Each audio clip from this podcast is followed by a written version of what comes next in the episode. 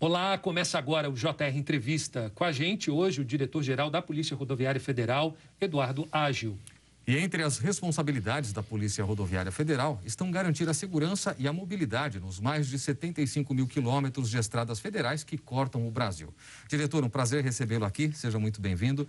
Vamos começar falando da importância da Polícia Rodoviária Federal no combate ao coronavírus e também nas estratégias de transporte durante a pandemia. Por exemplo, em Manaus, vocês ajudaram a transportar mais de 200 mil metros cúbicos de oxigênio.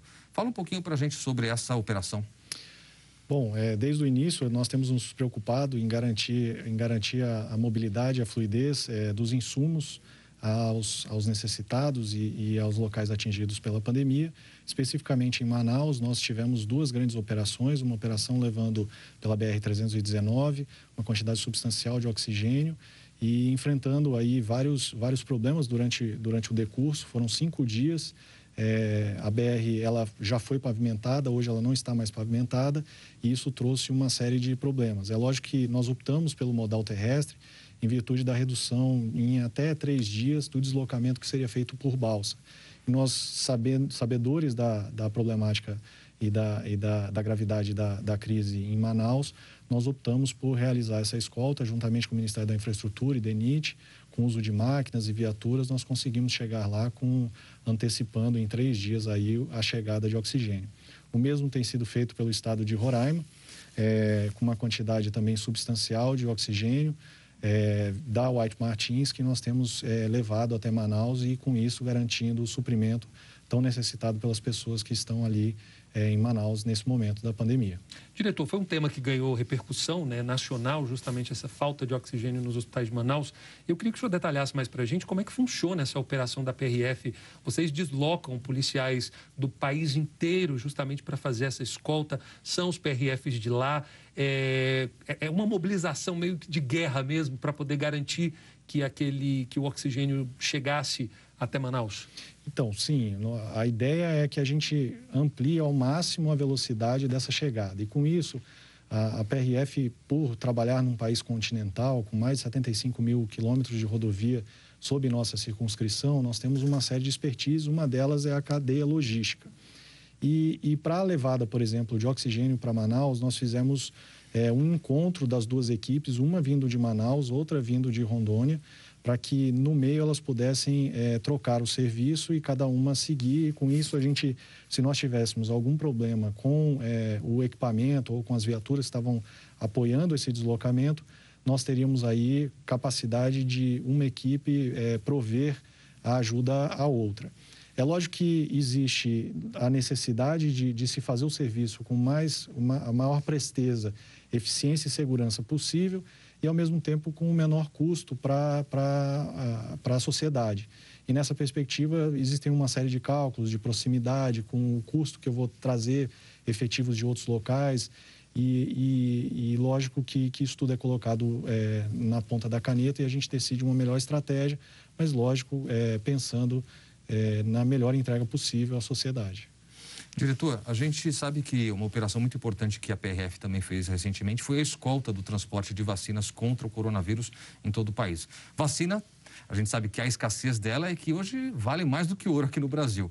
Como é que foi organizar uma operação desse tamanho diante da complexidade que envolve, né, a delicadeza da, da, desse tipo de insumo e, obviamente, também os riscos, né? A gente sabe, como eu disse, que vale ouro hoje no Brasil essas vacinas.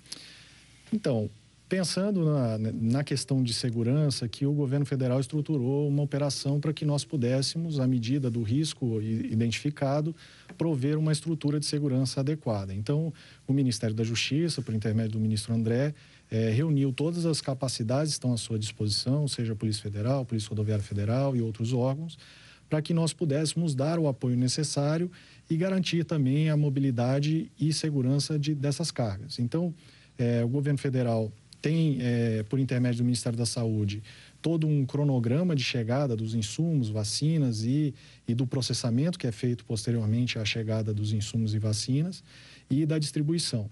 E, para isso, é, é, muito interessante a capilaridade dos órgãos federais que estão presentes nos vários estados da nação e por isso a gente consegue ter um padrão constante de, de, de, de provimento de segurança e ao mesmo tempo é, se preocupar com rotas, com adiantamento de possíveis é, impedimentos ou novas ou, ou, novos caminhos que precisam ser adotados para que a gente chegue o mais rápido possível, com a maior segurança possível no local é, onde essas, essas, essas vacinas serão depositadas ou ministradas ou distribuídas.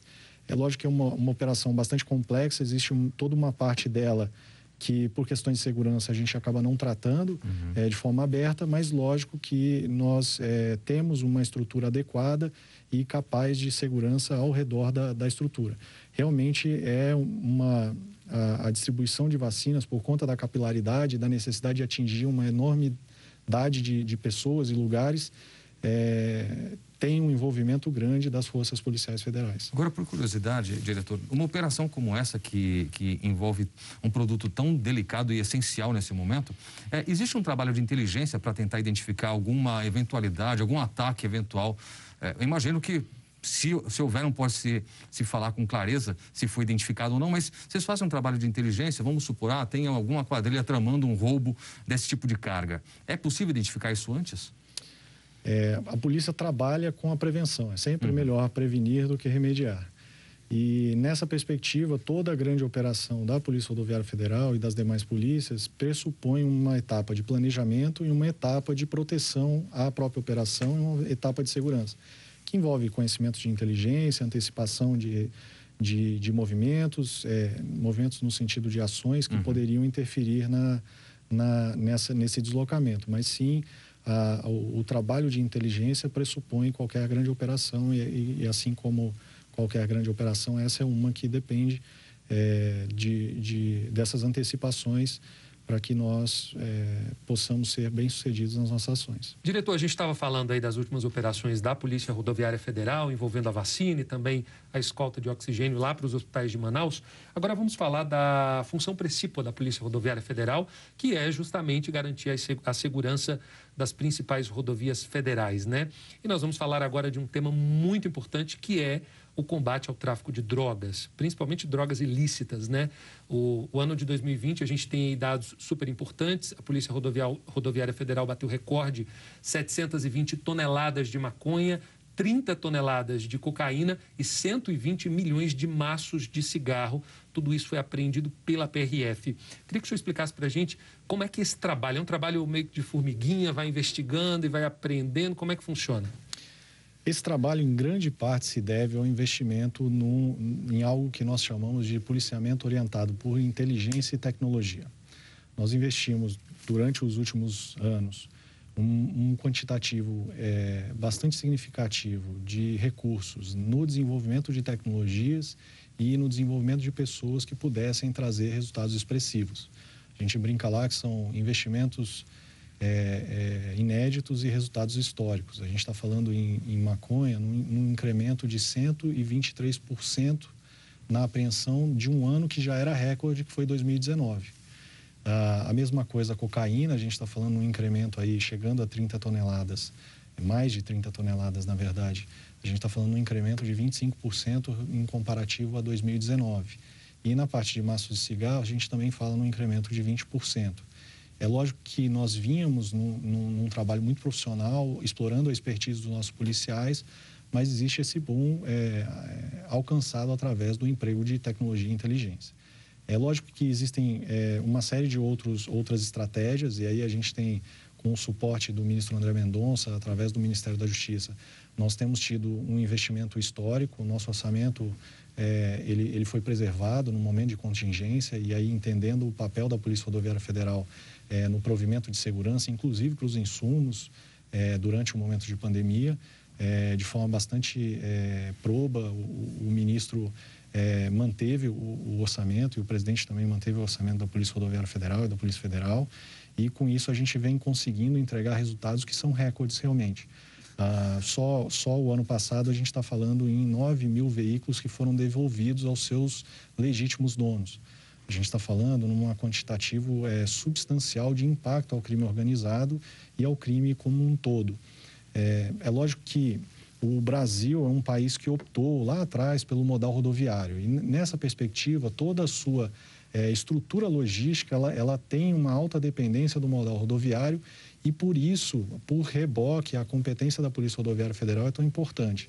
A gente consegue, atuando nas rodovias federais, promover um estrangulamento da logística criminal e impedir que produtos ilícitos que vêm de outros países adentrem no território nacional e cheguem é, nas escolas, nos bairros e nas cidades, o que demandaria uma atuação muito mais dispendiosa e, e muito menos eficaz. Então a gente trabalha no atacado e não no varejo. A gente impede é, a entrada no, no, atacado. E aí, nessa perspectiva, é, esse mês de, de, fevereiro, a gente fez a segunda maior apreensão da história do Brasil, chegando próximo a 30 toneladas em um veículo só de maconha. É, isso demonstra é, a, nossa, a nossa capacidade de empregar é, a inteligência em prol de um, de, um, de um resultado muito mais expressivo e eficaz. Ok, ó, e você que está em casa pode assistir ao JR Entrevista na Record News às 10h40 da noite, também no Portal R7, ainda no Play Plus, no Jornal da Record e no JR 24 Horas, à meia-noite e meia. E, claro, também em nossas redes sociais. Diretor, agora o senhor estava falando aí, é, é, eu queria que o senhor dissesse um pouquinho é, como que a gente pode traçar esse mapa, esse xadrez aí? De onde que vem principalmente essa droga? A gente está falando de muita, muitas toneladas é, é, de maconha. É, é, vem principalmente da região sul, sudeste. Como é que é? Bom, é, a, o, nosso, o nosso combate ele é eminentemente de, de drogas ilícitas que entram no território nacional de países vizinhos. Então, a gente trabalha em três arcos, o arco sul, o arco central e o arco norte, onde a gente empre, emprega é, efetivos e equipamentos especiais para que a gente possa ser muito eficaz. Então, assim, o Brasil não é um país eminentemente produtor de drogas, a gente é um país consumidor, é, existe um, uma, uma, grande quantidade de consumo no país e faz com que o Brasil seja um mercado né, de, de, dessa droga que vem do exterior. A nossa estratégia é exatamente impedir de forma integral, sistêmica, é, que isso que, que os traficantes de droga ou os traficantes de arma ou qualquer outra, outro ilícito que adentre o país empregue a estrutura é, logística nacional a, gente, a, a nossa estratégia é negar o uso da estrutura logística nacional ao crime. E eu acredito que a gente tem avançado muito na nossa eficiência em, em realizar essa função. Diretor, a gente sabe que não só drogas são apreendidas, mas também valores, dinheiro em espécie, reais e dólares. Seria importante a gente mostrar aqui para o nosso telespectador quanto que foi apreendido nessas moedas e para onde vai esse dinheiro após a apreensão.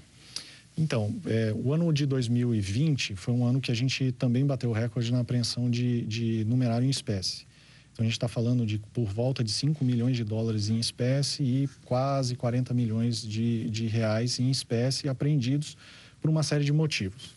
Uh, um desses motivos é exatamente o envolvimento no tráfico de drogas. Havendo envolvimento no tráfico de drogas, esse dinheiro é revertido ao Fundo Nacional Antidrogas que, por sua vez, tem uma série de, de atribuições. Uma delas é retornar em investimentos estruturais ao combate ao tráfico de drogas. Então, é meio que o, os, os quantitativos que são apreendidos nessa situação acabam retornando ao poder público para que ele empreenda ações para reprimir e prevenir é, a distribuição e a, e a entrada de, de, drogas no nosso país. E a própria PRF acaba beneficiada com esses valores em termos de equipamentos, por exemplo. Exatamente. A, o Ministério da Justiça, através da Secretaria Nacional Antidrogas, está, inclusive, a gente está é, na construção de um, de um Centro Nacional de Desenvolvimento de Cães de Faro, voltado a, a, ao treinamento, capacitação e disseminação da cultura de uso de cães para combate ao uso de, de ao uso, transporte e tráfico de drogas em todo o país. São ações é, bastante importantes que, que revertem em prol da sociedade. A gente retira do crime e entrega à sociedade um, um produto é, que tem por finalidade a proteger. Diretor, um outro grave problema, né, que é aí um problema não só das rodovias, mas assim dentro das cidades também a gente está falando de exploração sexual. Um próprio levantamento feito pela Polícia Rodoviária Federal aponta que em 2019 cresceu nessa né, quantidade de pontos vulneráveis em aproximadamente 47%. é, a Polícia Rodoviária também fez um levantamento, 116 pontos considerados críticos. É, desde que eu entrei no jornalismo, e faz um bom tempo, eu sempre acompanho matérias de pontos críticos que são utilizados para exploração sexual. Isso não acaba? É, é, por que, que, que, que há essa proliferação desses locais? Alessandro, o primeiro ponto que a gente precisa esclarecer é que o ponto crítico não é necessariamente um ponto onde se efetiva a exploração de crianças e adolescentes. É um ponto onde o policial, onde os agentes públicos é, destinam uma atenção mais elevada para combater a exploração sexual de crianças e adolescentes naquele lugar. Então, a gente está falando de pontos onde existe é, é, efetivadamente a, a prostituição, onde não tem câmeras, onde não tem iluminação, onde existe uma série de fatores que poderiam propiciar essa, essa atividade criminosa. E nessa perspectiva, a gente tem uma série de, de, de níveis onde são apontados ao policial, ao policial que ali trabalha naquela região, naquele trecho, para que eles se preocupem com aqueles lugares, para que eles não venham se efetivar enquanto ponto crítico, se efetivar um local que de realmente constatação. Então, realmente, é, é, é realmente se trata de, de uma ação preventiva que tem por finalidade é, chamar a atenção do policial e destinar a sua capacidade operativa para que ali não ocorra aquilo. E é lógico que a gente tem uma série de parceiros, tanto do, do terceiro setor quanto da iniciativa privada, que ao, ao entender que se trata do combate a esse tipo de ilícito tão, é, tão atroz, nós temos o envolvimento desses atores. Então, por exemplo, um lugar que é, é considerado crítico, a gente tem condição de abordar o proprietário do local e, e trazer uma série de, de, implementos que podem ser feitos ali para que ele coíba a, a, efetivação desse tipo de delito. E, e isso é feito por todas as rodovias federais do país para que a gente não permita de novo que a estrutura do Estado seja cooptada ou captada pelo crime para uso pelo crime. Então a gente nega isso através de ações como o projeto Mapear, que foi, foi muito bem é, citado por ti. Tá certo, diretor, muito obrigado. Bom, JR Entrevista vai agora a um rápido intervalo e na volta a gente vai falar sobre a expectativa para o concurso da Polícia Rodoviária Federal. Até já. Estamos de volta com o JR Entrevista. O nosso convidado hoje é o diretor-geral da Polícia Rodoviária Federal, Eduardo Ágil.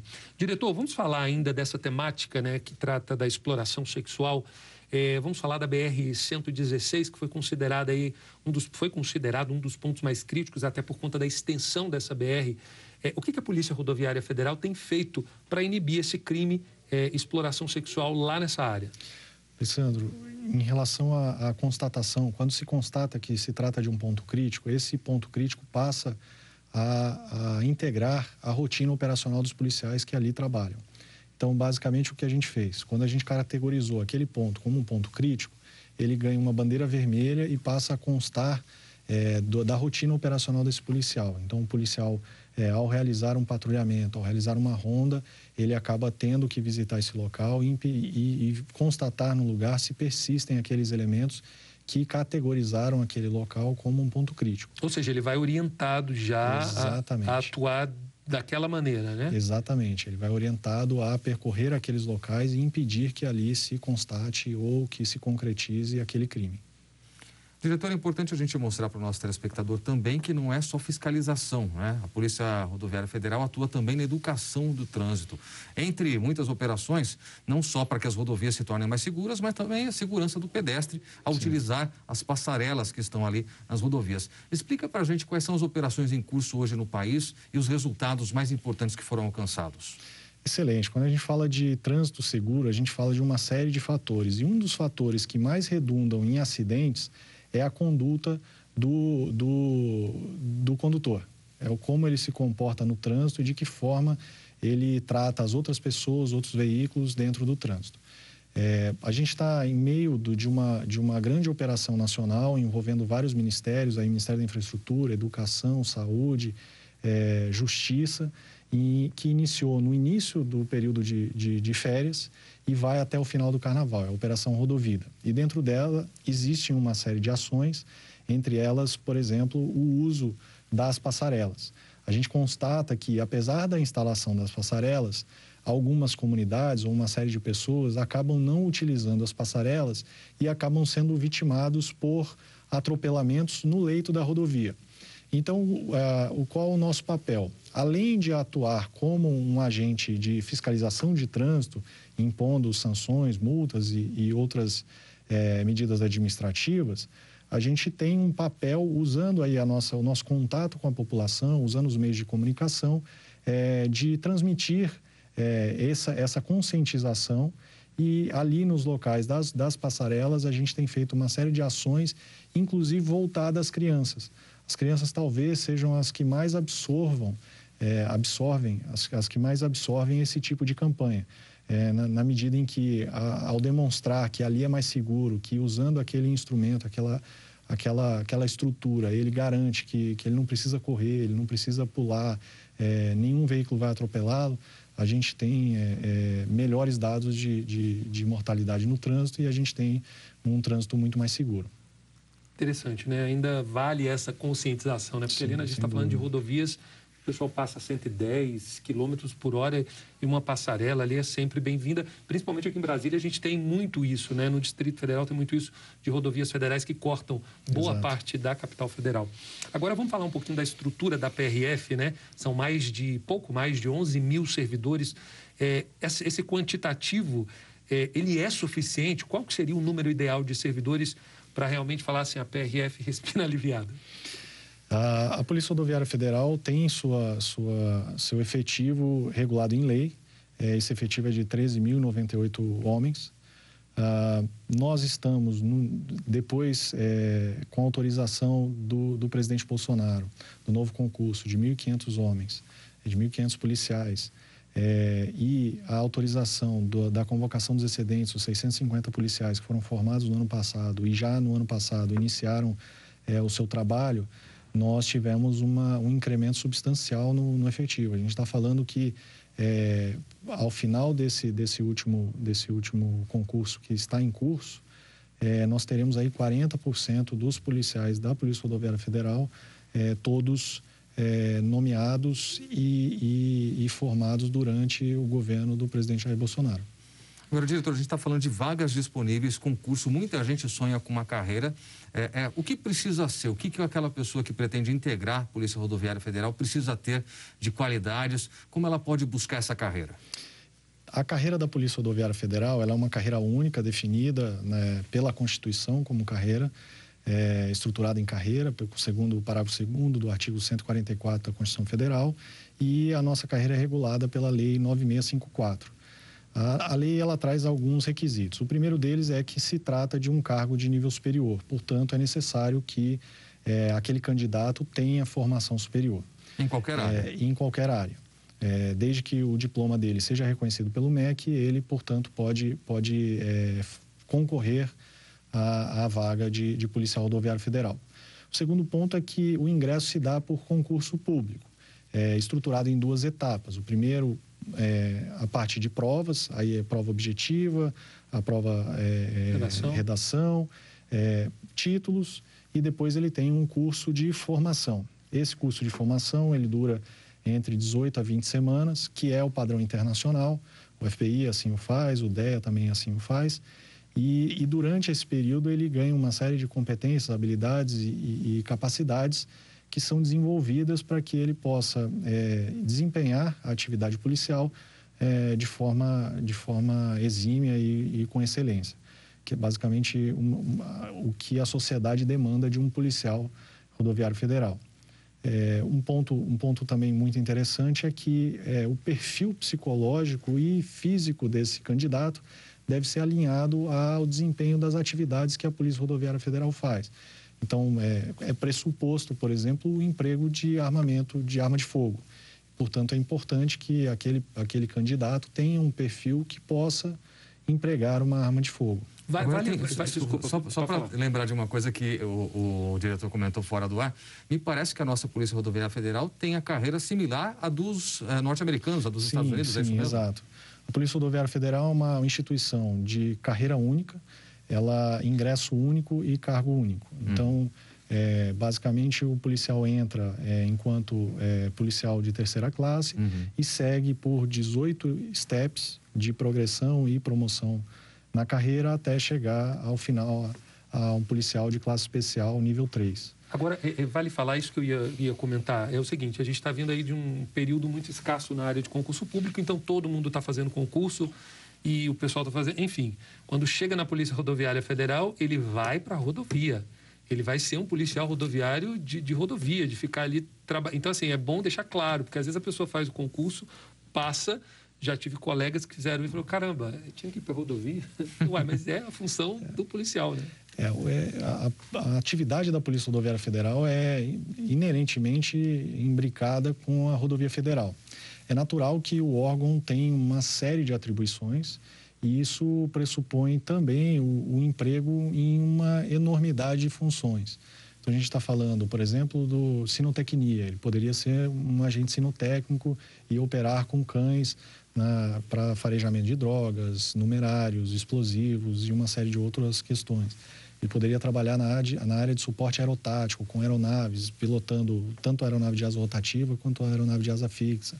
Ele pode trabalhar na área de operações especiais, é, ele pode trabalhar nas unidades operacionais, na delegacia, na área administrativa. Tem uma série, assim, a Polícia Rodoviária Federal é um órgão num país continental é, que cuida de, de, de, uma quantidade substancial é, de rodovias. E assim, eu acho que entrando na PRF, eu tenho certeza que ele, esse candidato vai se, se deslumbrar com a quantidade de atribuições e a quantidade de ações em que ele vai poder empregar a sua expertise em prol da sociedade. E para esses candidatos, diretor, onde que as provas podem ser realizadas? É em todo o país?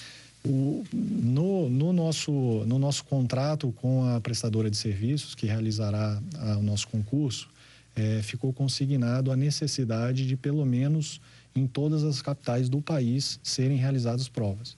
Isso permite que tenha uma redução de custos para os candidatos que moram em estados longínquos é, ou, ou, em estados distantes, de, né? e, e permite também a possibilidade de aplicação em provas em locais onde a quantidade de inscritos justifica aquela prova. Então, por exemplo, ah, eu tenho um polo, vou dar um exemplo, Campinas, por exemplo. Então, assim, havendo uma quantidade suficiente de inscritos, poderia haver uhum. prova em Campinas. Mas em São Paulo, capital, certeza que haverá. Ok, obrigado então. Olha, o JR Entrevista faz uma pequena pausa. No próximo bloco, a gente vai falar sobre a importância de investimentos em tecnologia para combater a criminalidade nas rodovias federais. Não saia daí, até já. O JR Entrevista está de volta e aqui com a gente hoje o diretor-geral da Polícia Rodoviária Federal, Eduardo Ágio. Diretor, vamos falar um pouco agora sobre tecnologia, vamos. inteligência e recursos aí, tecnológicos de modo geral que são empregados para o combate à criminalidade nas rodovias. Hoje vocês têm uma gama importante do que se dispõe, o que vocês planejam daqui para frente para modernizar ainda mais a PRF. Eu acredito que a, o investimento em tecnologia realmente é central para qualquer atividade que pressuponha é, uma entrega eficiente de, de resultados, né? com, com, resultados com eficiência e excelência. A Polícia Rodoviária Federal vem, ao longo do tempo, é, trabalhando os dados que advêm da rodovia federal.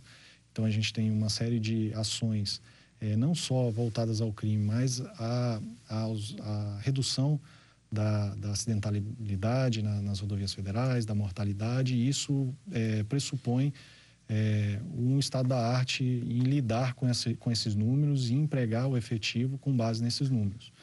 Ah, ah, o uso de estatística, o uso de, de ferramentas de, de georreferenciamento, geolocalização e entender de que forma as atividades e, e, e os que a gente está lidando é, acabam, acabam é, é, influenciando na nossa atividade, de que forma a gente pode alocar o nosso efetivo de uma maneira mais eficiente.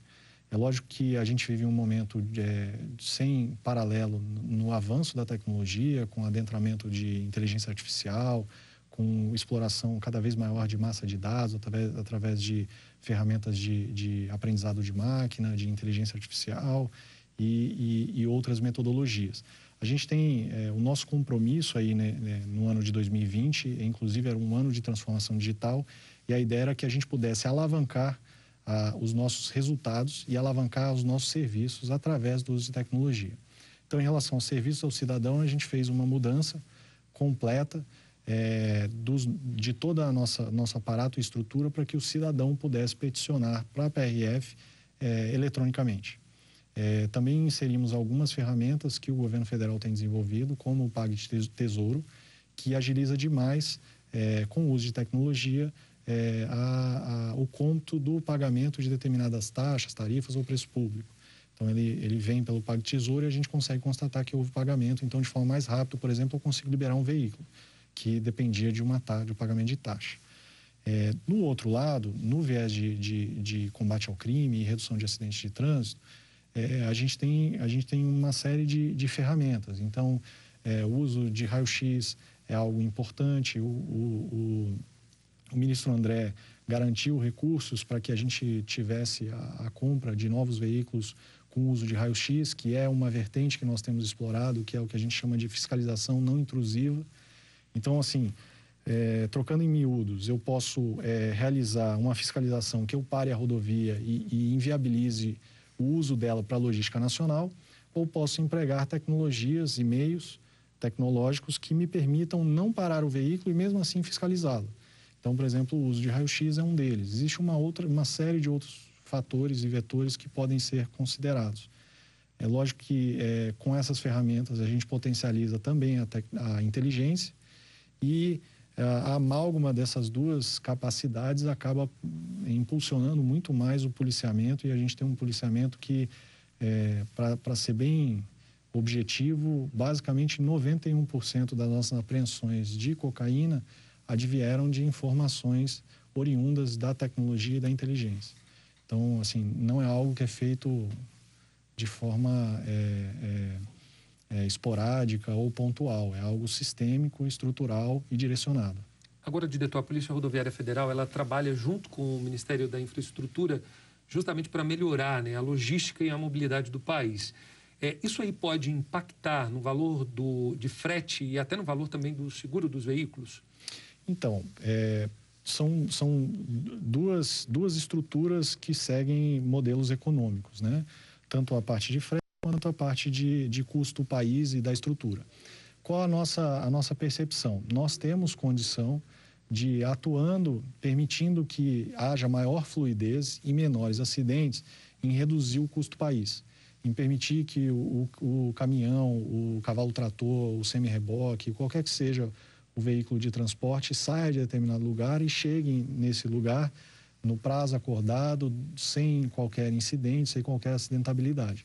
Isso acaba repercutindo no custo da mercadoria ao sair do país, acaba repercutindo no custo da mercadoria ao chegar num supermercado e acaba, lógico, reduzindo é, o valor do, do, do, do seguro.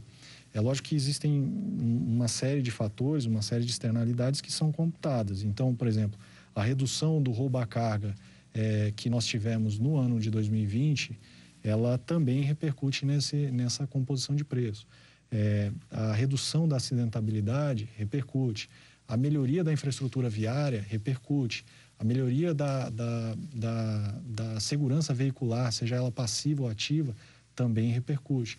Então, é, nós entendemos isso como um sistema complexo e a gente tenta é, é, fazer o, o, a, o direcionamento das nossas ações para cada uma dessas vertentes que a gente pode impactar, para que no final a gente tenha um país mais próspero e, e mais eficiente. Perfeito. Diretor, obrigado por ter vindo aqui ao nosso JR Entrevista.